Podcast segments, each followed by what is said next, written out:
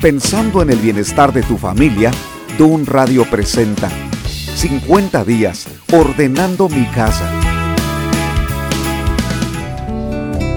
¿Qué tal? Soy Constantino Varas de Valdés.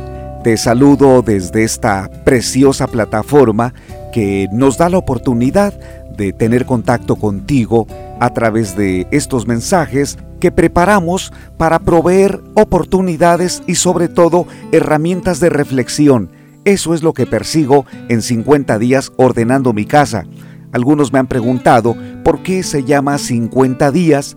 La razón de escoger este número es porque en el Antiguo Testamento, en esa parte de la Biblia, el número 50 se asoció al descanso que la tierra necesitaba cada cierto periodo de 50 años. También declaraban libertad para los esclavos y también allí determinaban que las deudas se habían cancelado. Era un gran año. Todos estaban esperando la llegada del último día y la llegada del primero, porque de esa manera entrarían nuevos propósitos, nuevas perspectivas y nuevos planes. También he tomado el número 50 del Nuevo Testamento, también de la Biblia porque 50 días después de la resurrección de Jesús, Él ascendió. Los discípulos estaban preparados esperando la llegada de la fiesta del Pentecostés, que precisamente quiere decir 50. Y entonces ese día el Espíritu de Dios los llenó a todos de tal manera que comenzaron a hablar en otros idiomas presentando el Evangelio, aquellos mensajes que fueron relevantes en aquella cultura o en aquellas culturas también por los visitantes de otras naciones. Así que, pregunta contestada. El 50 para mí ha sido tan significativo porque también ya he rebasado esa cantidad de años. Ahora tengo 56 y no me da ninguna pena, ningún temor decirlo, porque cada año ha representado una bendición extraordinaria de parte de Dios, sobre todo que puedo comunicar estos mensajes contigo porque mi preocupación al producir cada programa siempre está en mi mente considerar qué necesidades tienen nuestros oyentes, con qué están batallando, qué está sucediendo en el interior de su familia, en donde nosotros no es que seamos mejores ni tampoco expertos, solo que podemos aportar algunas enseñanzas que hemos aprendido y que hemos experimentado enseñanzas de acuerdo a la Biblia, porque esa es la base fundamental. Por eso el tema de hoy, cómo superar la soledad en mi familia. Es un tema muy importante porque no debería existir soledad en ninguna casa. Por el contrario, así como la palabra hogar proviene de la palabra hoguera, porque presupone que es un ambiente cálido, se trata de un lugar en donde las relaciones nos inspiran, nos motivan, nos fortalecen y sirven como plataforma para tomar decisiones que van a ser importantes en el manejo de nuestra vida. Pero no está sucediendo así en muchos hogares. Con dolor y con tristeza puedo decirte que en la familia donde yo crecí, con mis padres, con mis hermanos, vivíamos en condiciones que fácilmente se etiquetan como una familia disfuncional no funcionaba nuestra familia. Existía mucha violencia, no solamente verbal, también física, pero había tantas carencias en cuanto a lo económico, lo educativo, lo emocional y sobre todo lo espiritual. ¿Te imaginas crecer en un ambiente en esas condiciones? Pues ese fue mi ambiente cuando comparto todo ello, porque esa parte de mi historia no la debo omitir, ya que sirvió como un canal de aprendizaje para que lo que hoy esté compartiendo tenga sentido y que si alguien me pregunta, oye Constantino, y de todo lo que tú nos dices, ¿cuántas cosas estás viviendo? Te diré, me esfuerzo, procuro ser un ejemplo, aunque en realidad sigo aprendiendo. Si tú me llegas a conocer, te darás cuenta que no soy un experto en este tipo de temas Solamente trato o intento compartir lo que he aprendido a lo largo de estos 33 años en mi vida matrimonial, estos 35 años que tengo impartiendo conferencias en diferentes espacios educativos, ya sean universidades, congresos juveniles, congresos de matrimonios y otros lugares en donde me han invitado porque de una forma tan sencilla clarifico las cosas, expongo cómo se encuentra la realidad y quiero confesarte algo, lo que estamos viviendo actualmente me asombra, me inquieta, me preocupa sobremanera, porque la familia ha tenido cambios que son alarmantes.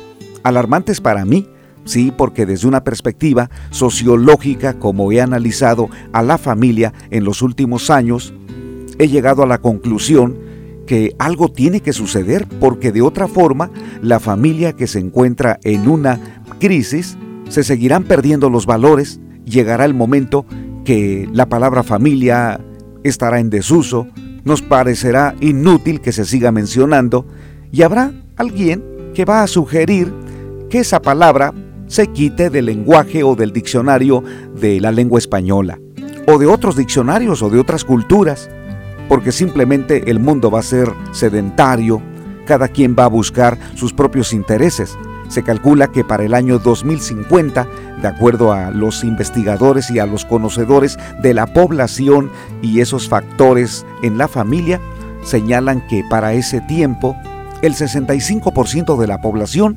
vivirá solos. Se llaman familias unipersonales. Establecerán su casa o su habitación en un gran departamento junto a una mascota o a una planta y ese será su hábitat.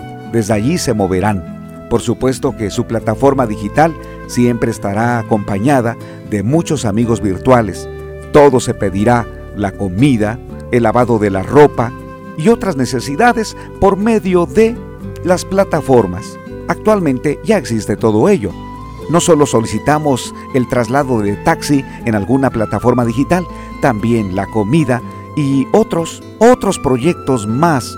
Así que en los próximos años la familia será más bien como tener que redefinirla y pensar que ahora la familia es mi laptop o mi celular o todos aquellos equipos electrónicos que se inventen en un nivel robotizado en aquel tiempo. No estamos tan lejos, ya estamos viviendo en esa era digital en donde tenemos que adaptarnos y considerar que así va a ser la vida. Te pregunto, ¿así va a ser la vida? ¿Tenemos que acostumbrarnos a ello? ¿No, ¿No seremos capaces de romper ese tipo de paradigmas? ¿Acaso no tenemos necesidad de otra persona? ¿Vamos a acostumbrarnos a vivir solos? ¿El mundo sedentario es el correcto? ¿O bien necesitamos a la familia? ¿Necesitas a tus hijos, a tus padres, a tus hermanos, o algún amigo o alguna amiga y sobre todo la comunidad de personas que aman a Dios, que se reúnen en algún lugar y que determinan proyectos juntos. Entonces respondamos la pregunta, ¿cómo vamos a superar la soledad en la familia? Te quiero presentar algunos tips que pueden ser útiles. Y el más importante, número uno, lo primero que necesitas es satisfacer tu corazón de Dios.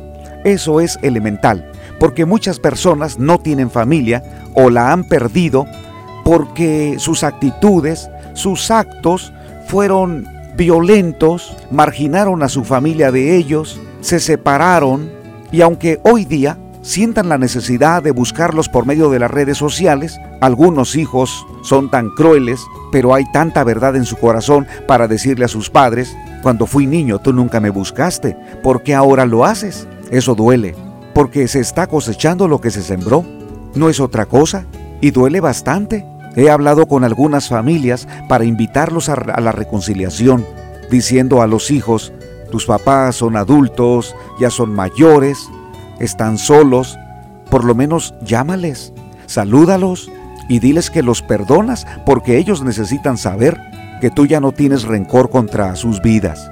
He hablado con algunos padres y les he animado sigan buscando a sus hijos, aunque no los quieran escuchar, no responden los correos electrónicos, te han bloqueado de una llamada o de un equipo celular, continúa, persiste, porque son tus hijos, te hacen falta, ellos también te necesitan. Sin embargo, cuántas barreras se levantan. Por eso, el primer camino para no vivir en soledad es que te conectes con Dios, porque allí el Señor va a saciar tu soledad.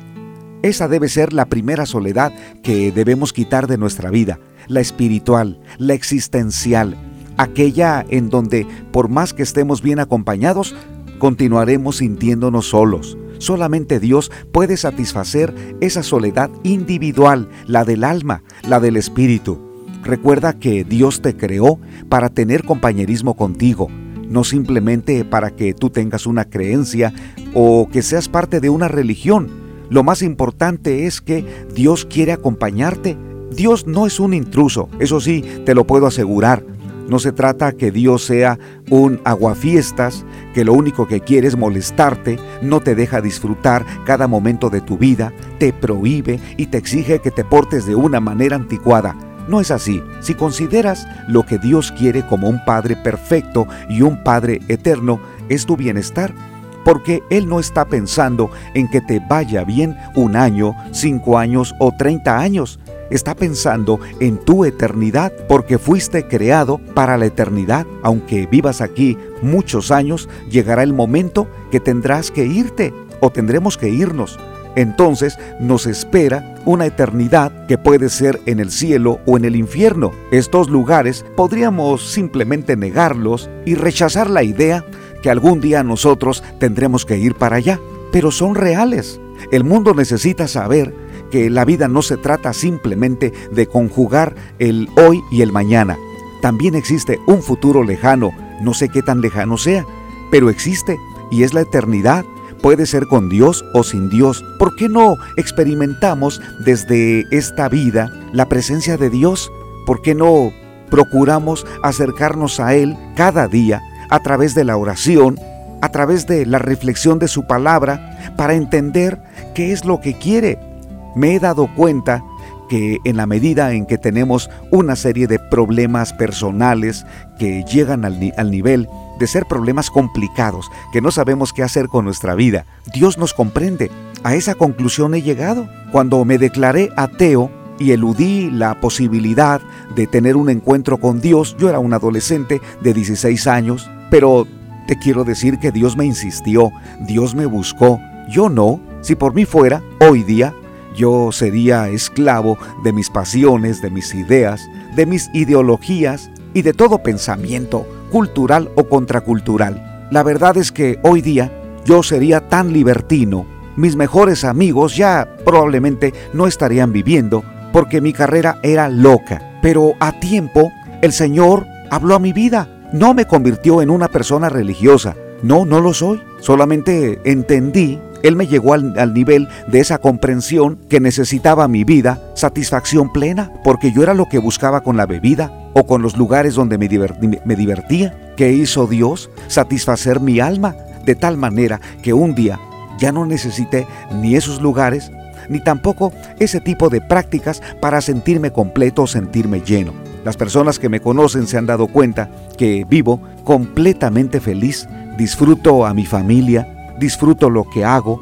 Cuando voy a impartir conferencias, me siento como un pez en el agua, porque lo que más disfruto en esta vida es, primero, tener un tiempo con Dios cada día, experimentar su presencia y luego compartir lo que estoy aprendiendo. Eso le da sentido a mi vida, la presencia de Él.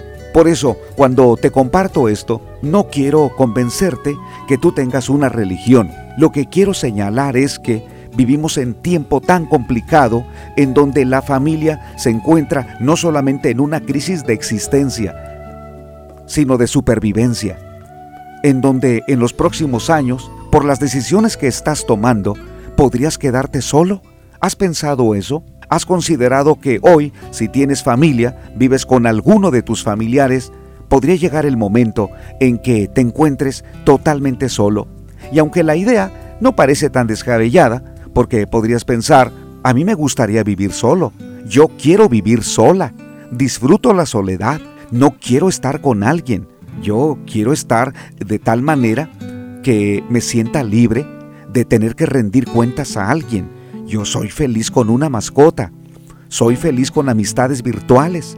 Llego a casa, descanso cuando quiero, salgo cuando deseo, así que esa es la vida que yo quiero.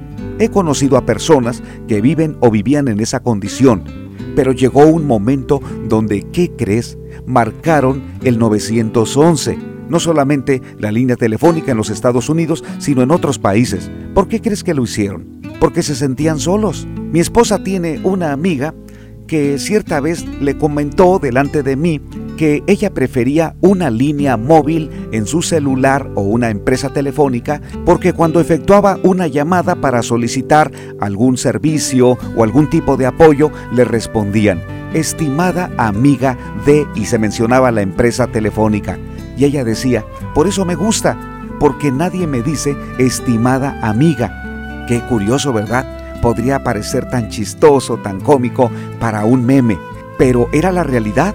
No sé cuántas personas a ella le decían estimada, eh, querida o amada, pero ella se sentía muy atendida o muy bien atendida por esa empresa, aunque quien le respondía era una grabadora, pero se sentía bastante bien. El mundo es lo que necesita. Necesitamos de palabras de aliento. Por eso en este primer punto, para vencer la soledad en la familia, es que primero busques llenar tu alma de Dios el segundo punto es muy importante.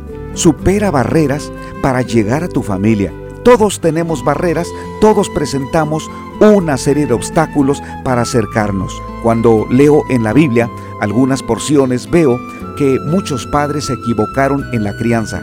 Por ejemplo, aquel líder llamado Elí que no crió de forma adecuada a sus hijos Ovni y Finés. Un día Dios se dirigió a él por medio de un profeta llamado Samuel para decirle que los había consentido tanto que en su permisividad ahora sus hijos habían tomado decisiones tan terribles que eran una vergüenza para él y para todo el pueblo y por tanto, como consecuencia de sus actos, morirían. Es terrible eso, ¿verdad? Porque aquel papá se quedó sin hijos y esto duele mucho porque él no venció barreras que sus hijos le habían presentado o le habían puesto. ¿Qué barreras? Existen muchas barreras de adolescentes hacia los padres. No me entiendes, no me, no me comprendes, no me escuchas. Y también algunos padres dicen casi lo mismo. Es que no me escuchas, es que no me entiendes, no me obedeces. Ese tipo de barreras separan a una familia. No conviene vivir así. ¿Cómo superar esa barrera que algunos llaman generacional? Pero creo más bien que se trata de una barrera emocional, donde a propósito marcamos distancia. ¿Cómo hacerlo? Hoy te voy a compartir algo que no es nada mágico, no es nada extraordinario. Simplemente pasa tiempo con tu familia. Cuando dedicas tiempo para estar con tus hijos o para estar con tus padres, automáticamente se rompen las barreras. Recientemente en los Estados Unidos se celebró la fiesta del Thanksgiving Day, el Día de Acción de Gracias, en donde para ellos es un día sagrado. Se suspenden todo tipo de actividades, le llaman un día feriado, los familiares de diferentes puntos del mundo se visitan y pasan un día completo. He tenido la oportunidad de pasar todo el día con ellos porque tengo amigos que me han invitado. El primer día me sentí tan extraño entre, entre, ellos, no solo por la cultura, el idioma, también el tipo de alimentos y lo que llevaban a cabo durante el día en su programa. También porque me di cuenta de su extrema necesidad de estar juntos, cómo reían, cómo hablaban de anécdotas y, procuraban que durante todas las horas del día estuvieran ocupados haciendo cosas juntos, desde el lunch, luego la comida, algunos juegos de mesa, viendo el partido de fútbol americano y también en casa contando más historias, dando más café y luego conversando más. Nadie salía, por lo menos en esa casa, todo se pedía ni siquiera, bueno, quiero compartir que la comida se había preparado con mucho tiempo. Era un día familiar. Todos estaban juntos, por eso mi esposa y yo nos sentimos un poco extraños, pero privilegiados de estar entre ellos. Y aprendí algo importante. Las familias norteamericanas dedican ese día porque tienen necesidad de estar juntos. Algunos de ellos me dijeron, nuestros hijos viven en otro país o en otra ciudad o aún viviendo en la misma ciudad no nos frecuentamos por los diferentes eh, horarios, trabajos, proyectos, pero muchas veces por las barreras emocionales. Si vas a superar barreras emocionales en tu familia, tendrá que ser por medio de el tiempo, que estén juntos. No esperes un día de acción de gracias. No esperes hasta la Navidad o hasta el cumpleaños y por supuesto, está bien que lo diga, tampoco esperes un funeral para ver a tus familiares. Es necesario que ese tiempo intencional lo dediquen de forma constante. Oportunidades tenemos que buscar, tenemos que investigar de qué manera podemos estar juntos. No solamente papá y mamá deben romper el hielo para acercarse a sus hijos que se han ido de la casa, los hijos también necesitan buscar a sus padres. Puede ser desde una simple llamada o un simple mensaje, un tweet o un messenger hasta una visita, porque la necesitamos. Inténtalo y te darás cuenta que no solamente tú eres beneficiado, también tu familia. Eso es lo que le da sentido a tu existencia, porque entonces Allí recobras tu, tu identidad, tu pertenencia, tu autoestima, tu seguridad y otros valores y virtudes que debes reforzar. La familia sigue siendo muy importante, pero de ti depende. Si el mundo piensa que la familia más adelante, en lugar de hijos, son perrijos, en lugar de esposo o esposa, es alguien del mismo sexo, son decisiones que cada quien toma, porque busca lo que le conviene. Pero te aseguro algo, Dios diseñó a la familia entre papá y mamá e hijos.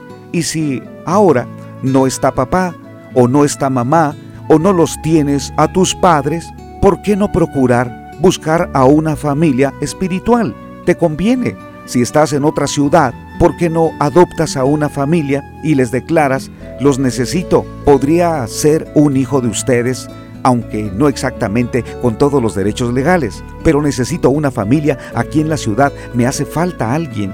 Tienes que romper toda barrera y establecer algún puente intencional para llegar hasta tu familia, especialmente los consanguíneos, porque nos hace falta.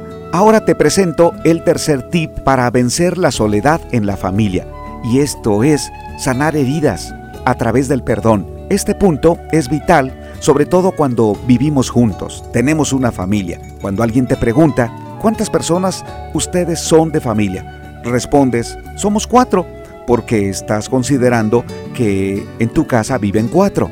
Pero si alguien con más profundidad pregunta, ¿con quiénes tienes buena relación? Allí entonces mueves la cabeza, haces gesticulaciones, te cuesta trabajo responder porque tienes problemas con alguno. Esto de verdad que es un desastre vivir con la familia y no saludarnos, cada quien come por su lado y en la hora que quiere, no existe una interacción, no existen pensamientos que se comparten, proyectos eh, unificados, planes, no existe eso a nivel de familia. De verdad, eso es terrible, aunque cada uno sea exitoso. Aunque cada uno tenga grandes proyectos, le está yendo muy bien, porque cada uno tiene su vehículo, sus proyectos, su calendario, su agenda, tienen dinero, cada uno tiene su grupo de amigos, pero no son amigos en la propia familia. Esto es un desastre porque algo está sucediendo allí. Alguien declara, es que no me gusta cómo es mi hermano, no quiero pasar tiempo con mi mamá, es que me siento mejor saliendo de casa. Entonces yo te comparto esto, no es normal. Tal vez te has acostumbrado a vivir de esa manera, pero no es normal. Dios ha establecido que la familia sea como un pedacito del cielo en la tierra, porque allí debe ser el espacio donde lloramos, donde sufrimos, donde cantamos, donde nos atrevemos a soñar. Allí es donde expresamos penas. Con la familia es con quien podemos decir, estoy sufriendo, denme un abrazo, necesito su apoyo. Para ello, tienes que perdonar y pedir perdón, porque tu familia no deben ser tus enemigos, esos crónicos que constantemente están buscando la manera de dañarte. Esa no es una familia. La familia que Dios diseñó son los miembros que mutuamente se ayudan, se respaldan, se apoyan, se defienden unos a los otros y son capaces de dar su vida. ¿Por qué no podemos llegar al nivel de esa familia? Si no la tienes, la puedes tener. ¿Cómo? Reconstruyendo, restaurando, a través del perdón. En el momento en que perdonas, las fuerzas del cielo, es decir, el poder de Dios, se va a manifestar en ti. Porque no se trata de tu esfuerzo por tener una mejor familia, sino de rogar a Dios que te dé las fuerzas para perdonar a mí me ha costado mucho perdonar. Yo creo que es la parte más difícil de todos los valores que estoy desarrollando. El perdón, esa comunicación en donde puedo expresar a mi esposa, a alguno de mis hijos, a alguno de mis hermanos, a mi papá, a alguno de mis cuñados, decirle, te perdono o perdóname. Porque comúnmente nos saludamos de una forma tan superficial. ¿Qué tal? ¿Cómo estás? Pues aquí pasando muy bien el día. Adiós me saludas a, mi prima, me saludas a mi hermana. Muchas veces nuestras conversaciones son de ese nivel porque no existe la confianza ni la disposición, porque en el fondo sabemos que nos lastimamos. Tenemos historias que contar del pasado donde nos hicimos daño y hoy simplemente queremos tener a la persona lo más lejos posible. ¿Así deberíamos vivir? ¿Esa es la familia que deseamos? Creo que no. Yo creo que tenemos que decir a nuestro orgullo, alto, no puedes continuar así. ¿Los necesitas? ¿Son tus padres? ¿Son tus hermanos? No te conviene vivir en esa condición, porque si tú tienes niños, van a aprender lo mismo. Las generaciones repiten los valores o los antivalores. Por eso, queridos amigos y queridas amigas, cuando hablo de cómo superar la soledad en la familia, es porque a mis años me doy cuenta que la familia se va a convertir un día en la perla valiosa que los buscadores estarán allá en las montañas excavando porque van a tratar de buscar o de encontrar a una familia. La familia debe ser armónica, no perfecta, pero sí una familia que supera conflictos, que perdona, que establece proyectos, una familia que la base de su perdón es su propia relación con Dios. ¿Te das cuenta? Lo que he compartido hoy, cómo superar la soledad en la familia, para mí no es sencillo, te lo enseño porque lo estoy aprendiendo. Estoy tomando decisiones como los tres tips que he compartido. Para vencer la soledad en, en la familia, número uno, busca a Dios para que satisfaga tu alma. Ese es el primer camino.